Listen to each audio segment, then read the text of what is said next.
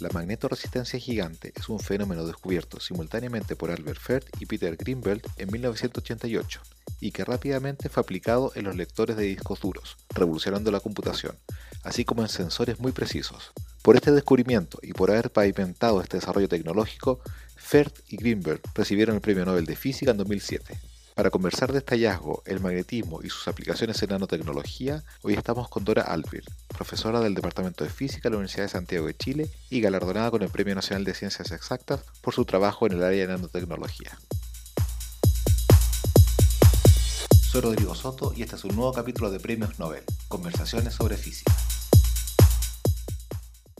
Hola Dora, hoy día vamos a hablar sobre el Premio Nobel de Física del 2007 a Albert Fer y Peter Greenberg por el descubrimiento de la magnetoresistencia gigante. Podríamos partir hablando sobre qué es la magnetoresistencia y qué fue lo que descubrieron.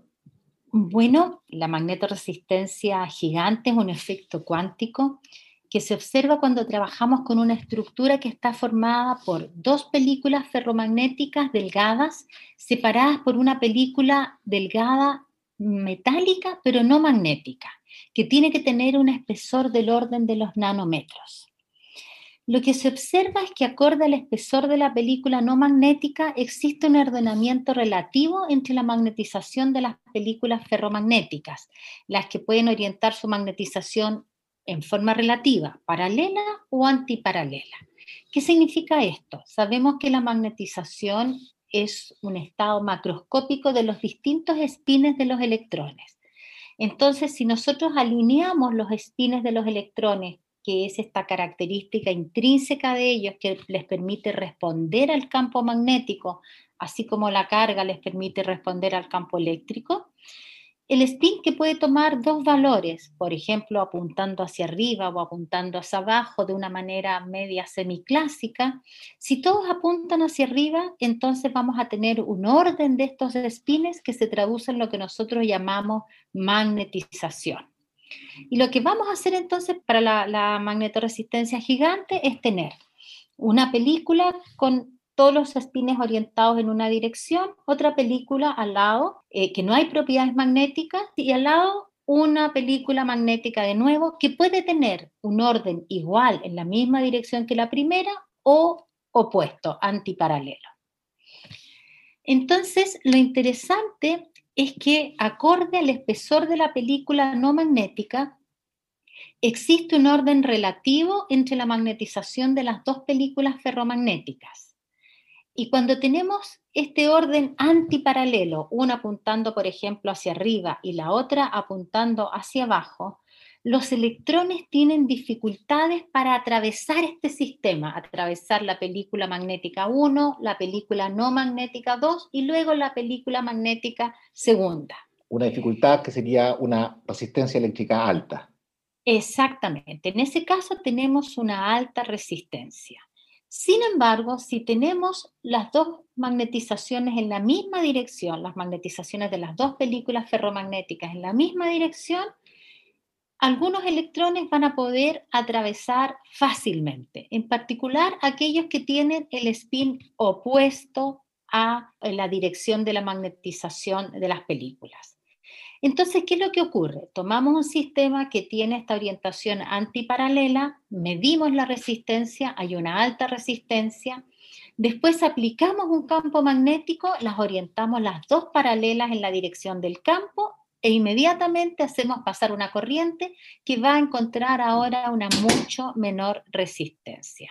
Eso es lo interesante con este campo magnético externo que vamos a aplicar, vamos a lograr controlar el valor de la resistencia de una corriente que vamos a inyectar en este sistema que llamamos de tricapas, porque tiene una capa ferromagnética, una no magnética y de nuevo una ferromagnética.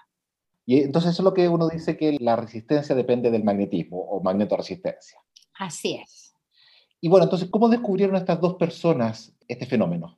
Mira, lo que ocurre es que, como ocurre muchas veces en la física, porque un descubrimiento requiere muchos años de trabajo y contribuciones de distintos grupos, habían simultáneamente dos grupos que estaban trabajando en sistemas de hierro-cromo películas delgadas de hierro cromo y observaron este efecto para algunos tamaños específicos de cromo, cromo que no es ferromagnético y que es metálico. Y se dieron cuenta efectivamente que se relacionaba con este ordenamiento antiparalelo de las películas y que en presencia del campo se daba vuelta la magnetización, se orientaban todos los espines paralelos y teníamos esta baja de la resistencia. Ahora, esto se observó, como digo, en algunos tamaños específicos de cromo y lo observaron dos grupos, uno liderado por Albert Fert, que trabajaba en la Universidad de París-Sud en Francia, y el otro era Peter Greenberg en el Jülich Research Center en Alemania. Pero lo interesante es que se dice en el Chile oculto, como dice, que había un tercer grupo, que era un grupo español, que estaba haciendo exactamente lo mismo, pero tardaron un par de meses más en enviar el paper y bueno, lo que ocurre es que Albert Fert y Peter Greenberg recibieron el premio Nobel justamente por el descubrimiento de este efecto de magnetoresistencia gigante y también como se menciona en el premio Nobel por su aplicación en el diseño de lectores de discos duros de computadores y la miniaturización de estos dispositivos. Sí, porque eso es quizás una de las cosas súper interesantes de este premio Nobel, es que tiene una aplicación inmediata y rápidamente empezaron a salir patentes, aplicaciones y todo. Así es, fue uno de los premios Nobel concedidos más rápidamente. En general, los premios Nobel desde el descubrimiento hasta que se le asigna el premio Nobel pasan muchos años. Aquí fue bastante rápido. ¿Por qué? Porque esta aplicación en los discos duros fue la primera aplicación práctica de la nanotecnología. Ahora, la aplicación no la desarrollaron ni Fert ni Peter Greenberg, la desarrolló un equipo de la IBM liderando por un físico muy conocido que se llama Stuart Parkin, y los discos duros salieron ya al mercado en el año 1997 y abrieron este campo de una gran cantidad de aplicaciones que vinieron después en nanotecnología, en sistemas a la escala nano. Ah, porque el, el descubrimiento es del 88-89 las aplicaciones son del 97 y el premio Nobel es del 2007, así todo de una escala de 20 años. Exactamente, que es una escala corta para los premios Nobel. ¿Y, cómo funciona esta aplicación? ¿Cómo funcionan finalmente los cabezales de, de discos duros? Mira, lo que ocurre es que el sistema es un poquito más complejo porque lo que se hace es que uno se las arregla con un material antiferromagnético para fijar la dirección de la magnetización de una de las películas. La deja fija en una dirección. Luego viene este espaciador metálico no magnético y encima viene esta tercera capa que es ferromagnética y que puede cambiar libremente su orientación acorde a lo que está leyendo. Cuando pasa un bit que genera un campo magnético en una dirección que la va a dejar paralela a la primera capa que tiene la magnetización fija, además se le hace atravesar una corriente, uno observa una baja resistencia. Pero si, pasa un bit con la magnetización en la dirección opuesta, no va a cambiar la magnetización de esa capa y entonces vamos a tener una alta resistencia. Entonces la información magnética está almacenada en el disco duro y este cabezal va cambiando su resistencia de acuerdo a lo que lee. Exactamente. Sabemos que toda la información está almacenada en, un bit que tiene o un estado 1 o 0, que en el fondo son distintas direcciones de la magnetización, hacia la derecha o hacia la izquierda, hacia arriba o hacia abajo. Entonces, generan distintos campos si son hacia la derecha o hacia la izquierda y eso genera una orientación en esta capa libre. Y por supuesto, si las dos capas magnéticas quedan paralelas, tengo una baja resistencia y si están antiparalelas tengo una alta resistencia. Lo interesante de esto es que el efecto es muy grande. Habían ya discos duros que se llamaban, de lectores de discos duros que se llamaban magnetoresistivos, pero funcionaban con cambios en la resistencia de un 2%, mientras que este efecto es del 40 al 50%. O sea, es mucho más fácil leer porque el efecto es un efecto mucho más robusto. Y por eso se llama gigante. Exactamente. Y parte del paso clave para, las aplicaciones tecnológicas es haber transformado el experimento de, de Greenberg, que era muy detallado, un experimento así como lo hacen los físicos, con mucho cuidado, a una aplicación industrial. Cuando uno ve los artículos de ellos dos, son películas que hicieron con mucho cuidado, muy planas entre ellas. Hay uno de los dos que lo, además lo trabajó a 4 grados Kelvin, lo cual no sirve para aplicaciones tecnológicas. Entonces, ¿cuál fue el salto que permitió después poder llevar eso a tener discos duros en todos los computadores, en todas partes? Bueno, efectivamente las muestras iniciales de Fert y Greenberg utilizaban un proceso que se conoce como crecimiento epitaxial. Y lo que hace es fabricar un sustrato que usualmente es silicio germanio extremadamente limpio y lo más liso posible, es decir, prácticamente sin defecto, lo que es muy difícil de hacer en física. Sobre este sustrato prácticamente perfecto, uno deposita gas del material que va a ser ahora parte de mi película. Esta técnica requiere de un ultra alto vacío del orden de 10 a la menos 10 torr para que los átomos que son gaseosos y que se van depositando en el sustrato no choquen con nada en el camino y puedan recubrir perfectamente el sustrato. Y entonces yo preparo una película perfecta. Y sobre esa deposito la segunda, por ejemplo, que es metálica, y sobre esa la tercera, que es metálica y magnética. Y en estos sistemas, la verdad es que parámetros como la temperatura a la que está el sistema y la dinámica de las moléculas afectan fuertemente la calidad y la velocidad del crecimiento. Es un crecimiento muy lento para que quede perfecta la superficie y luego las interfaces. Y, entonces este procedimiento es eh, muy adecuado para experimentos, pero no para desarrollos comerciales, porque justamente el ultra alto vacío y la lentitud de la fabricación de las, de las películas la hacen muy, muy cara. Pero por otro lado, hay una técnica que es bastante más sencilla, que se llama spattering, que lo que hace es considerar un gas que bombardea un material dado, por ejemplo, el cromo o el hierro, sacamos átomos de ese cromo o hierro, viajan y se acomodan sobre el sustrato pero no requerimos un ultra alto vacío porque si no queda tan perfecta, no importa. Tenemos vacíos de aproximadamente día a la menos 6, día a la menos 7 torr, que es menos y que es bastante más fácil de llegar a esos vacíos.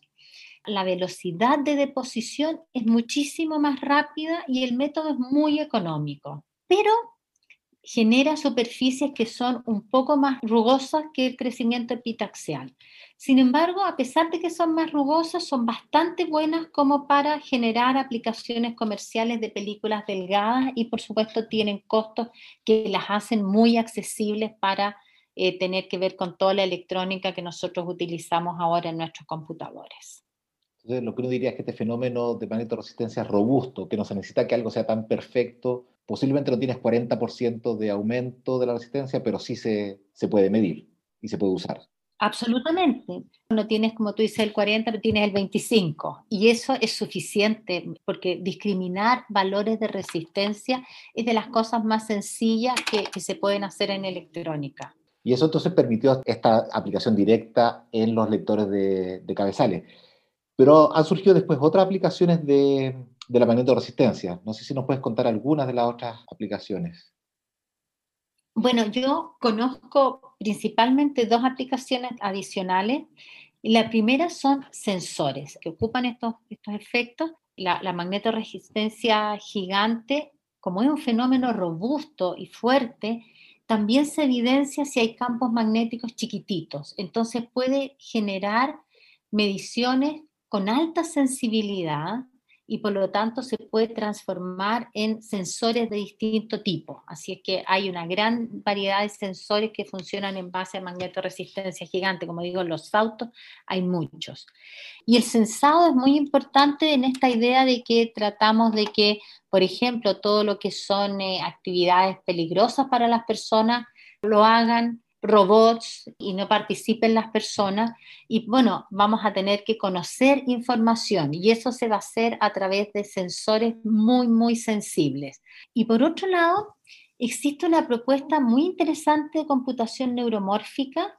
Esto es un modelo de cómputo totalmente diferente al modelo que utilizamos nosotros y que se espera que este tipo de computación emule algunas capacidades de aprendizaje de plasticidad del cerebro. Entonces, una propuesta considera utilizar discos de multicapas que exhiben magnetoresistencia gigante. Estas se conocen como válvulas de spin, solamente porque el espesor intermedio es un poquito mayor. Entonces, cuando uno tiene un espesor muy delgadito, lo que ocurre es una conexión entre las películas que se llama de RKKI, Ruderman, Kittel, Kazuda y Yoshida, perdón. Y eso ocurre solo cuando tenemos espesores muy delgaditos, de hasta unos 3 nanómetros.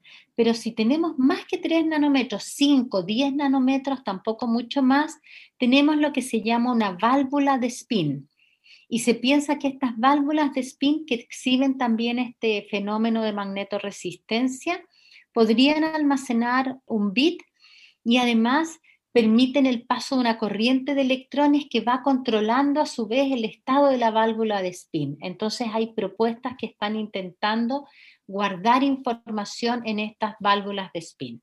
Sí, eso leí en el documento del premio Nobel. Dicen que la magnetoresistencia podría ser un candidato para generar una memoria universal, memoria magnética que pueda servir para discos duros, para memorias RAM, etc. ¿Qué tan avanzado está esa propuesta de, que sea una, una memoria de múltiples usos? A ver, yo creo que hay resultados concretos, pero también aquí en estos desarrollos se requiere mucho conocimiento, porque son tecnologías muy, muy elaboradas. Entonces creo que que todavía estamos lejos. Hay, yo he visto en conferencias, por ejemplo, sistemas que permiten eh, contar números, encontrar números primos pequeños, resolver problemas sencillos, trabajar con 30 válvulas de spin, pero tenemos que lograr trabajar con 1000, 1500, 5000. Entonces creo que vamos avanzando, quienes trabajan en estos temas van avanzando, las personas que hacen ciencia básica en estos temas, contribuyen a estos desarrollos tecnológicos, pero van a tardar muchos años. Bueno, hay muchas aplicaciones por delante, pero todavía no todas están maduras, digamos. No, las de sensores sí, pero estas aplicaciones de válvulas de spin yo creo que todavía requerimos tal vez una década. Entiendo. Tú has hablado de que este es uno de los primeros desarrollos de la nanotecnología, donde dices que la capa eh, no magnética entre los dos materiales tiene que ser nanométrica. ¿Por qué tiene que ser tan fina? ¿Por qué no, no funciona si yo pongo un pedazo macroscópico de, de cromo entre medio? Mira, por dos razones. Por ejemplo, voy a partir con esta tricapa usual que decía que tiene una película entre medio que usualmente se llama espaciador de unos hasta unos 3 nanómetros, es decir, unas 20 capas atómicas, no más que ello. Y lo que ocurre aquí es que la información magnética de una película tiene que ser recibida en la otra, es decir, necesitamos un electrón que interactúe con la magnetización, su magnetización interactúe con la magnetización y con el campo de la película 1, atraviese la película intermedia de cobre, por ejemplo, no magnética, pero metálica, y lleve esa información a la otra película magnética. Esta interacción, como se se llama RKKI y depende de uno partido por R al cubo, es decir, uno partido por la distancia al cubo de las películas magnéticas. Por lo tanto, si esa distancia es grande, la interacción se hace muy pequeña, por lo tanto, la energía de acoplamiento la energía con la que se conocen estas dos películas magnéticas va a ser comparable con la temperatura. Estas aplicaciones tienen que funcionar a temperatura ambiente y entonces la temperatura va a destruir el efecto, va a destruir este orden, esta información que va de una película a la otra. Por otro lado, si uno piensa en una válvula de spin, Allí la diferencia es que uno pone una película no magnética más gruesa y controla, no a través de la comunicación de los electrones entre una película y la otra, sino que conmuta la magnetización desde afuera. Pero tiene una distancia de más o menos unos 10 nanómetros en el espaciador. Ya no hay interacción de tipo RKKI, pero lo importante es que la corriente que atraviesa de nuevo el sistema para poder medir esta resistencia que tiene que atravesar las tres películas, las dos magnéticas y la no magnética, mantenga su dirección de spin. No vaya a chocar con nada y pueda experimentar lo que llamamos un spin flip, un cambio, se nos pierda esa información. Entonces, esa pérdida se relaciona con caminos libres medios que son del orden de 30 nanómetros, de 40, 50, pero no más. Entonces, en estas válvulas de spin, que ya no pensamos en la interacción de RKKI, pero sí necesitamos que los electrones no pierdan esa información magnética, también el espesor no puede ser tan, tan grande. Un poquito más grande, pero no demasiado. Es interesante porque justo te quería preguntar sobre este tema del spin y, volvió a aparecer ahora, porque una forma de, entender esto de la magnetoresistencia es decir que los electrones tienen su spin, ¿cierto? Que puede ser para arriba para abajo, y que cuando viajan, viajan de manera distinta o chocan de manera distinta si se encuentran con una película que está magnetizada a favor del spin o en contra del spin, ¿cierto? Y por tanto, uno puede entender la magnetoresistencia como que realmente no hay una corriente eléctrica, sino que dos, una de electrones que van con spin para arriba y otros electrones que van con spin para abajo. Y eso no es algo que uno está muy acostumbrado cuando habla de electrónica. Cuando uno habla de electrónica, uno dice, bueno, se transporta la carga. Aquí se transporta la carga, pero además con, con su spin, ¿cierto? Eso es lo que llamamos spintrónica ahora, ¿no? Así es. La electrónica considera el control de la carga, pero la spintrónica utiliza ambos y por eso tiene un potencial enorme. Utiliza la carga, pero también el, el spin del electrón y por eso entonces nos ofrece una gran cantidad de fenómenos que la electrónica, que está basada solo en el control de la carga, no nos puede ofrecer. Usualmente para sistemas que trabajan en el ámbito de la spintrónica, nosotros necesitamos una corriente spin polarizada, es decir, una corriente cuyos electrones tengan todos el mismo valor del spin. Y para eso hay procedimientos muy sencillos que permiten crearla y entonces, como decía, no solamente logramos que se transporte carga, sino que también se transporta spin. Y esto ya es pura cuántica. Ya, ya uno no tiene analogías clásicas tan sencillas como para electrónica, donde uno podía visualizar el electrón que chocaba con los núcleos, en fin. Claro, el, magnetismo es un fenómeno cuántico. Nosotros hacemos analogías que tienen que ver con la creación de campos magnéticos a través de corrientes, pero la verdad es que sabemos que es un fenómeno cuántico. Pero lo que a mí me parece importante es entender que nosotros, si bien estamos muy familiarizados con la carga y la masa del electrón, nosotros las conocemos porque sabemos que cuando hay un campo eléctrico hay un movimiento de carga. El spin es lo mismo. Cuando hay un, un campo magnético, se evidencia cuál es la dirección de spin que tiene un electrón dado. Si ponemos un campo eléctrico, vamos a evidenciar cuál es la carga de nuestro portador, si es positiva o si es un electrón y entonces tiene carga negativa. Ya, pero una duda que tengo sobre la espintrónica y es que la electrónica usual se basa en que uno transporta carga y la carga es una cantidad conservada. El electrón nunca pierde su carga, siempre va a tener su carga menos E y va para todos lados con su carga. Sin embargo, el spin es algo que puede cambiar, puede fluctuar por razones térmicas, puede fluctuar porque hay campos magnéticos locales, chiquititos, que lo dan vuelta, en fin. Y entonces uno puede construir un circuito en que confíe en que la información se transmite y que no se vaya a perder en el camino si es que los spins no, no se conservan. Bueno, si uno habla de un solo spin, efectivamente hay distintos mecanismos de, dispersión que hacen que se pierda la información o se pueda perder la información del spin. Pero esto no es tan relevante porque en general los fenómenos que buscamos generar son colectivos, es decir, es un conjunto de spines. Justamente los circuitos se diseñan de manera tal que la información se almacena o se transporta en un conjunto de spines. Y la probabilidad de invertir todos estos spines tiene un costo de energía que es bastante grande. ¿ah?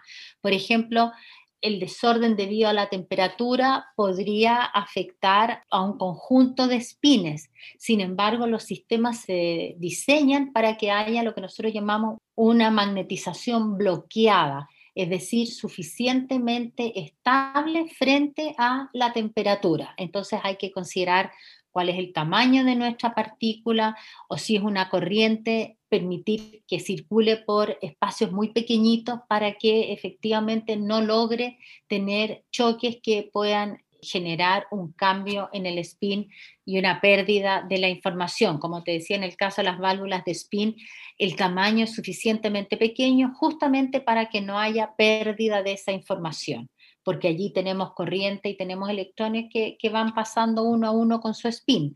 Pero en el caso de otras aplicaciones, vamos a tener partículas, vamos a tener un conjunto de spines y eso tiene una energía que hace que el sistema quede bloqueado y que no sea fácil hacer todo este cambio colectivo de la dirección del spin. Porque los spines de los electrones les gusta paralelo entre ellos, se alinean. Exactamente, van a querer alinearse porque eso es eh, lo que ocurre en un sistema magnético. Entonces vamos a lograr mantener este orden colectivo. Ya entiendo. Que se dé vuelta uno no, es relevante y tampoco le va a gustar mucho ese electrón. Va a querer volver a su estado de donde están los demás. Exactamente, porque va a bajar su energía estando igual que todo el resto. Hemos hablado harto de las aplicaciones del magnetismo, de la magnetoresistencia en particular, ¿cierto? de la spintrónica, pero ¿cuáles son los desafíos teóricos también de la comprensión de la física de los fenómenos magnéticos?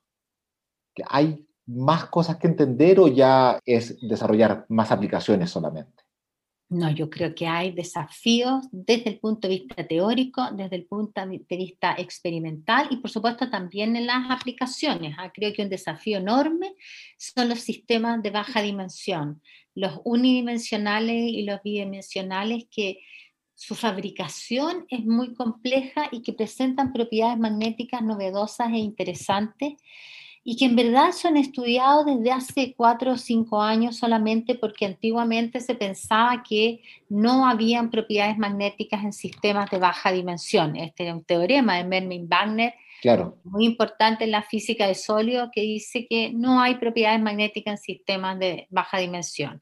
Sin embargo, en los últimos años se ha demostrado que sí, utilizando ciertas propiedades, características, interacciones, sustratos, es posible generar cadenas y superficies magnéticas.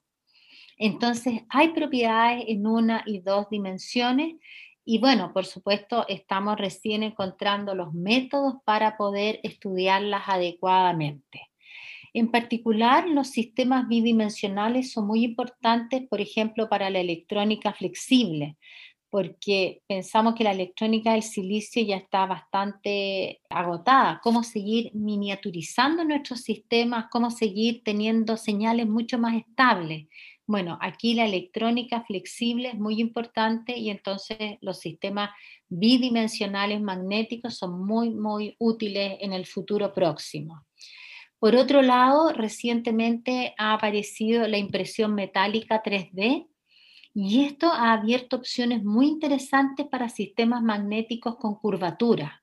Los sistemas curvados permiten estabilizar ciertas estructuras magnéticas que pueden utilizarse para grabación de información, por ejemplo, y estudiar sistemas curvos desde un punto de vista teórico es complejo y controlar la curvatura para una aplicación específica también es complejo. Entonces, ahora que, tenemos estas impresoras 3D metálicas, esto ya se puede hacer y entonces no sabemos qué es lo que vamos a ser capaces de hacer en términos de aplicaciones en el futuro. Tú trabajas en magnetismo y muchos de los estudios se hacen en estructuras pequeñitas. Sí. No sé si te parece si hablamos un poco también de cómo tú ves el tema del magnetismo en general, no solo de la espintrónica, sino también de los usos y aplicaciones del magnetismo a nivel nanométrico. Una última aplicación que yo encuentro muy interesante, que no tiene que ver con espintrónica, pero que tiene que ver con partículas magnéticas, es algo que se llama hipertermia. La hipertermia es toda una rama de tratamientos para el cáncer que utiliza distintas nanopartículas y logra atacar el tumor, específicamente en las células tumorales, sin producir efectos secundarios.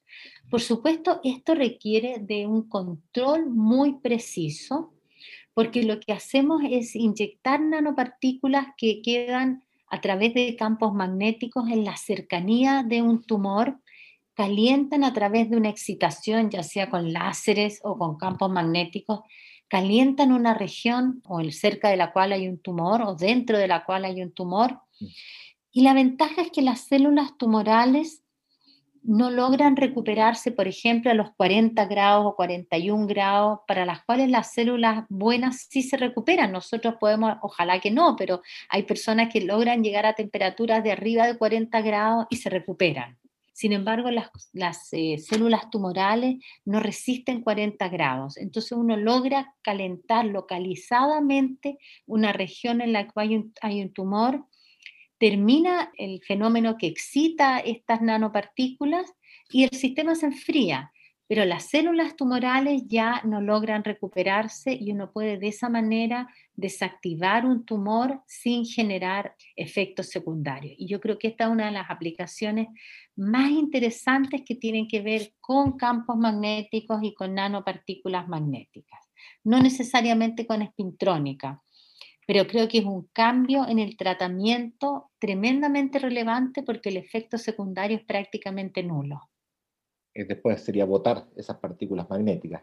Es que muchas veces se hacen con nanopartículas de magnetita que nosotros ya tenemos en nuestro cuerpo magnetita, si es que tener un poquito más de magnetita, que son tan poquitas y es tan poco porque son de tamaño nano que no producen ningún impacto. Claro. Bien, te quería agradecer Dora por esta conversación donde revisamos este fenómeno que tiene un origen cuántico, que se manifiesta macroscópicamente en el magnetismo y que tiene aplicaciones industriales cotidianas, donde cada uno tiene en su casa posiblemente varios aparatos de magnetoresistencia gigante, sin darse cuenta que están ahí, ¿no? Así es. Nosotros tendemos a pensar en el magnetismo y asociarlo a estos imanes que se pegan en los refrigeradores o a jugar con cosas que se atraen, pero la verdad es que no sabemos que muchos de nuestros dispositivos ya funcionan con magnetoresistencia gigante, no solo nuestros computadores. ¿ah? Hay muchos dispositivos electrónicos que ya funcionan de esa forma y eso es muy interesante. No lo vemos solamente, pero ahí están. Bueno, muchas gracias, Dora, De nada.